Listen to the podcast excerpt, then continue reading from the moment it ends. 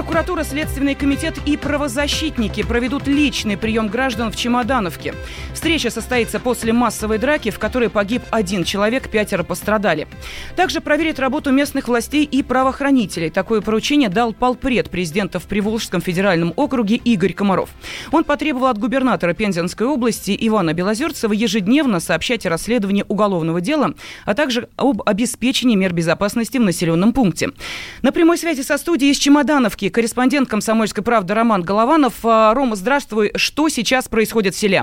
Лена, привет. Сюда на время переместился центр России, все новости сыпались отсюда. Вы видели эти улицы, перекрытые русским бунтом, видели эти дороги, на которых стоят кордоны ОМОНа. Но вот сейчас кажется, что в Чемодановке наступил апокалипсис. Людей абсолютно нет мы видим пустые дороги. Работает Центр чрезвычайных ситуаций, где сейчас заседают и все чиновники, и приезжают местные депутаты, местные силовики. Все общаются здесь, туда же стекаются активисты, правозащитники, которые обещают помогать гражданам, обещают заниматься животными. А вот это очень тонкий момент. Какими животными собираются заниматься? Цыганскими. Потому что цыгане из местного села бегут. Тут есть село Чемодановка и есть Лопатки. И вот э, Лопатки – это то место, где и живут цыгане, где и целый табор их поселения. И вот э, здесь сейчас мы видели брошенные дома. Там же кудахчут куры, сидят собаки на цепи, видим э, и живность побольше. Все это здесь осталось брошенным. Казалось, что цыгане просто, оставив все свои пожитки, умотали отсюда, от греха подальше. Лопатки, по словам местных жителей, такой центр наркоторговли, где цыгане жили своей привычной цыганской жизнью, когда особо ничего не, не делают, а занимаются только преступностью. Это вот то, что говорят местные. И вот силовики на это долгое время не реагировали. Ну, понятное дело, когда у тебя целый поселок, об этом местные участковые не может не знать. Когда у тебя целый цыганский поселок, том, что там происходит, не могут не знать другие руководители э, силовых ведомств. Но вот так вот это все долго-долго оставалось бесхозным. И вот эта заложенная мина сработала, и людям пришлось выходить на русский сход, пришлось разбираться самим с цыганами, то, что привлечь уже к себе внимание. Я напомню, что в Чемодановке произошла драка между русскими и цыганами. Тут много версий, почему это случилось. Одна из них это то, что цыгане приставали к двум женщинам, пытались изнасиловать, но ничего не вышло, и после этого пришли мстить уже русские ребята, заступили за своих девчонок. И в результате драки один человек погиб. Вот вчера были похороны, человек 600 было здесь на месте. Спасибо. С нами на связи был корреспондент «Комсомольской правды» Роман Голованов. Российский бизнес стал чаще банкротиться. За первый квартал этого года количество разорившихся компаний выросло почти на 2,5%. Неудачи преследуют сферу строительства, коммерческих услуг, сельское хозяйство и машиностроение. Экономист Иван Рыков отмечает, что к банкротству приводит отсутствие антикризисной политики в этих компаниях. Я бы э, здесь больше обратил внимание даже не на то, что растет либо уменьшается количество банкротств, а то, что с ними происходит в итоге. То, что в итоге происходит, они, э, ну, все компании, практически 100% компаний, они ликвидируются и э, навсегда исключаются из государственного реестра. Вместо того, чтобы получить какой-то шанс на там, вторую жизнь, собственно, этого бизнеса. Речь идет про, конечно же, про антикризисное управление и про внешнее управление, про, про финансовое оздоровление то, что как раз у нас в России не работает. А вот э, цифра увеличения банкротств, это говорит о том, что да, где-то происходят какие-то небольшие отраслевые кризисы. Это, ну, по большому счету, ни о чем другом не говорит. Вот. А чтобы их э, было меньше, нужно аккуратнее вводить реформы в тех или иных отраслях. А у нас очень часто а, при а, введении новых законов далеко не всегда просчитаны все экономические последствия, которые в отрасли потом наступают. Ну, конечно же, нужно здесь а, аккуратнее эта часть денег, какая-то крупная э, прослойка олигархов, да, наверное, она возможно выводит за границу. Да? То есть а малый, бизнес, например, такой возможности не имеет. Это слишком дорого для малого бизнеса. Новую экономике составляет именно малый бизнес. Здесь я обратил внимание на э, такие вещи, как недавнее повышение там, налоговых ставок. Видите, что вот как э, налоговые ставки э, растут, да, а потом мы через квартал, через два слышим о том, что раз количество банкротств в России увеличивается. Может быть, такие сопоставления провести и посмотреть действительно, э, по какой причине вот э, мы с, вот, с определенной задержкой, но видим а, последующий рост количества банкротств в России.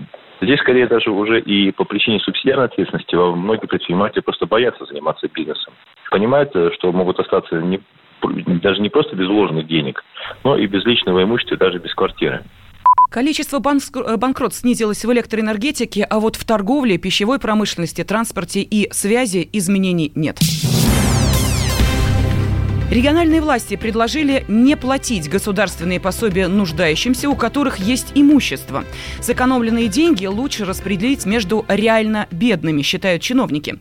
Такой шаг к снижению уровня бедности предлагают в нескольких регионах Кабардино-Балкарии, Приморском крае, Липецкой и других областях. Так, например, в Ивановской э, выделили группу ленивых бедных, которые не хотят получать доход от продажи или сдачи в аренду своих участков и квартир. Профессор кафедры труда и социальной политики Российской Академии Народного Хозяйства и Госслужбы Любовь Храпылина утверждает, что количество нуждающихся в России будет расти. Ну, я полагаю, что количество вот тех, кого придется признавать бедными, не уменьшится, а наоборот очень сильно увеличится. Люди очень быстро избавятся от того, что значит, э, предполагается учитывать. А там, допустим, огород, еще чего-то такое.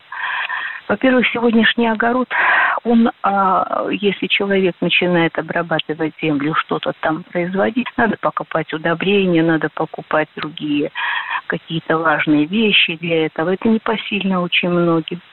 Сдавать в аренду – мало кто возьмется.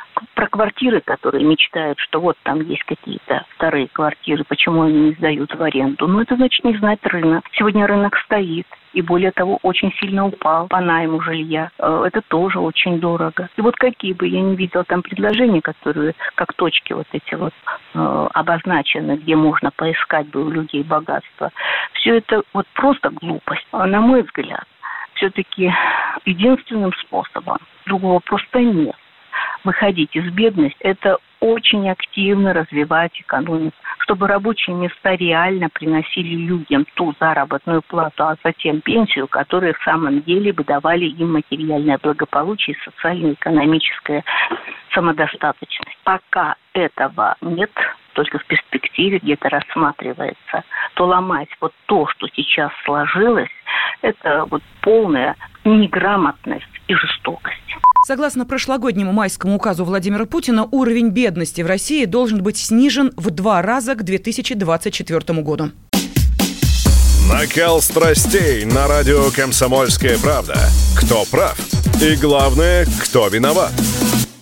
Все губернаторы и мэры сидят у телевизора с э, блокнотиком. Не дай бог, кто-то что-то сейчас Путину задаст какой-то Врачей вопрос. нет? Нет.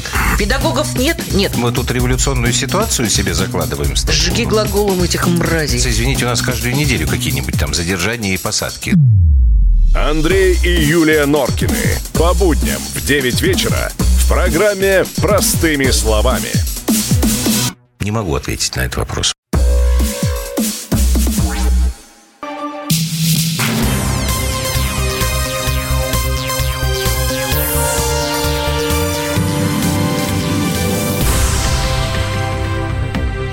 Студии Елена Афонина. Спецслужбы самопровозглашенной Донецкой Народной Республики установили имена причастных к убийству Александра Захарченко. В преступлении, по данным следствия, виновны два сотрудника контрразведки Службы безопасности Украины. На прямой связи со студией корреспондент «Комсомольской правды» в Донбассе Никита Макаренков. Э, Никита, здравствуй. Что удалось выяснить спецслужбам ДНР? Здравствуй, Елена. Еще в феврале э, глава Донецкой Народной Республики Денис Пушилин сообщил, что спецслужбам республики известна вся цепочка исполнителей убийства Александра Захарченко. Однако только сейчас некоторые из имен придали огласке. Один из причастных – это Сергей Матурин, выходец из Донбасса. Сейчас он помощник начальника пятого управления департамента контрразведки СБУ. Тот самый, на котором кровь погибшего командира Спарты, Моторолы, Арсена Павлова. Раньше Моторин служил э, в Славянске. Также к убийству Захарченко причастен э, Андрей Байдал, позывной «Швед». Это агент также пятого управления департамента контрразведки СБУ. А, упоминаются имена украинских представителей украинских спецслужб а, Владислава Долговяза и Андрея Мушты. Сейчас следствие еще продолжается, однако жители Донбасса уверены, что рано или поздно справедливость все-таки восторжествует и виновные понесут наказание. А, первый глава Донецкой Народной Республики погиб 31 августа в кафе «Сепар» в центре Донецка. В тот момент, когда Александр Владимирович э, заходил в заведение, сработало взрывное устройство. Вместе с ним погиб телохранитель и пострадал еще 11 человек. Сейчас на месте гибели Захарченко и его телохранителя стоят их портреты, и люди ежедневно несут туда цветы. Планируется открытие на этом месте мемориала. Сами дончане путем голосования в интернете решают, как э, будет выглядеть этот мемориал. Елена. Спасибо. На прямой связи со студией был корреспондент «Комсомольской правды» в Донбассе Никита Макаренков. Бывшие крымчане захотели получить российские паспорта. В территориальные органы МВД с соответствующими заявлениями обратились 125 человек. Это люди, которые уехали из Крыма на Украину до 18 марта 2014 года. Сейчас они воспользовались правом получения гражданства по упрощенной программе, которую предоставил Владимир Путин в майском указе. Киев пытается помешать этому, но неэффективно, считает политолог Александр Асафов. Сейчас они понимают, что на Украине им нет места. Они в любом случае для украинской власти и вот такого украинского актива из числа радикальных националистов и политических активистов, они люди второго сорта. И, конечно, они пытаются восполнить да, вот это нарушение собственных прав и делают выбор, который сделал Крым в 2014 году. И, конечно, это будут комментировать на Украине, это будут э, пытаться этому препятствовать, но это неизбежно. Я думаю, что таких групп граждан будет значительно больше э, в обозримом будущем. Что же касается реакции официальной власти, то мы помним, что в инаугурационной речи Зеленский призвал всех украинцев вернуться домой. Насколько это эффективно, это воззвание было, а можно увидеть э, по ее результатам. Самый настоящий украинец Михаил Николозович Саакашвили услышал этот призыв и вернулся. Но стоит ли считать этот процесс системным, я, честно говоря, затрудняюсь вам сказать. Раньше в МВД России не рассматривали такие заявления. Теперь решение по каждому обращению будет приниматься отдельно. Срок рассмотрения займет не больше трех месяцев. В апреле этого года Владимир Путин подписал указ об упрощенном порядке получения российского гражданства для жителей Донецкой и Луганской народных республик. В подразделение миграционной службы Ростовской области поступило 12 тысяч обращений. Первые российские паспорта, оформленные по новым правилам, жители ЛНР и ДНР получили 14 июня. Радио «Комсомольская правда». Более сотни городов вещания и многомиллионная аудитория. Иркутск 91 и 5 FM. Эм. Красноярск 107 и 1 FM. Эм. Вологда 99 и 2 FM. Эм. Москва 97 и 2 FM. Слушаем всей страной.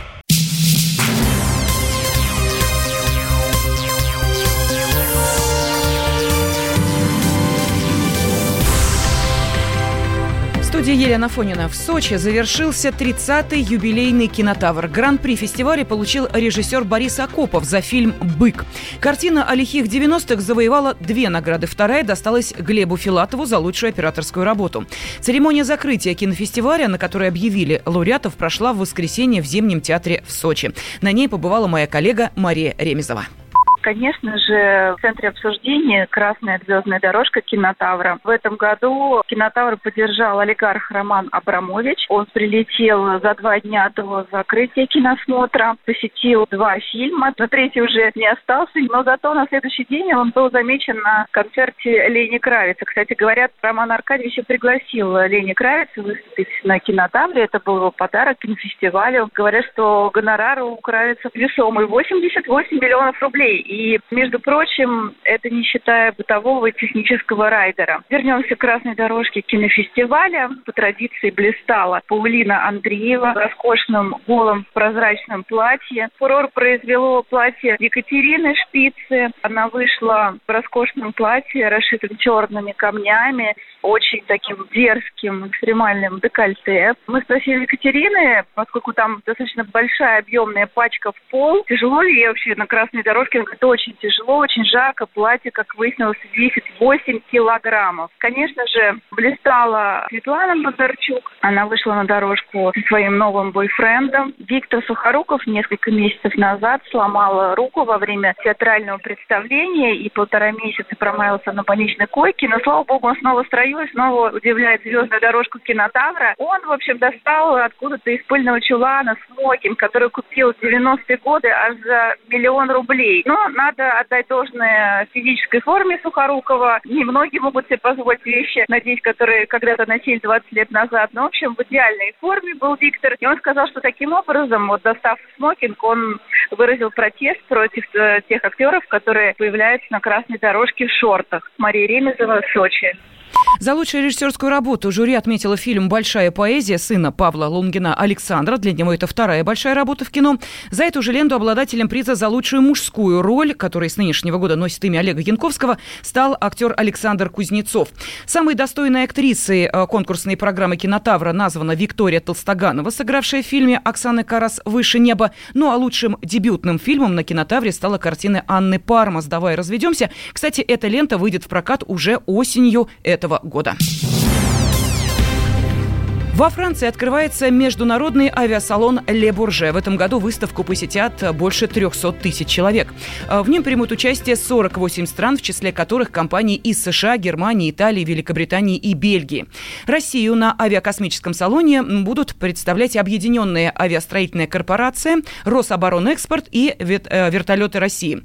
Российская экспозиция, как и в прошлый раз, будет представлена только гражданской техникой, рассказал военный обозреватель «Комсомольской правды» Виктор Баранец из единственной действующей модели, которая появится в небе над Лебурже, будет наш самолет-амфибия Б-200. Это уникальнейший самолет, главное предназначение которого, конечно, тушение пожаров. Это единственный в мире самолет, который может взлетать как с суши, так и с воды, набирая в свое брюхо гигантское количество воды, и вся эта многотонная водяная масса на гигантском пространстве в несколько километров может плюхаться на пожаре. Я абсолютно уверен, что к этому самолету будут присматриваться многие страны. Ну а что же из военной техники? Здесь будут представлены только модели наших боевых самолетов Су-57, это новейший наш самолет, истребители Су-30, Су-35, будет представлен макет перспективной ракеты-носителя Союз-5, модель ракеты Ангара. Я должен похвалить наш холдинг вертолеты России. В небе продемонстрирует свое искусство наши легкие многоцелевые вертолеты «Ансат» медицинской и комплектации для ВИПов.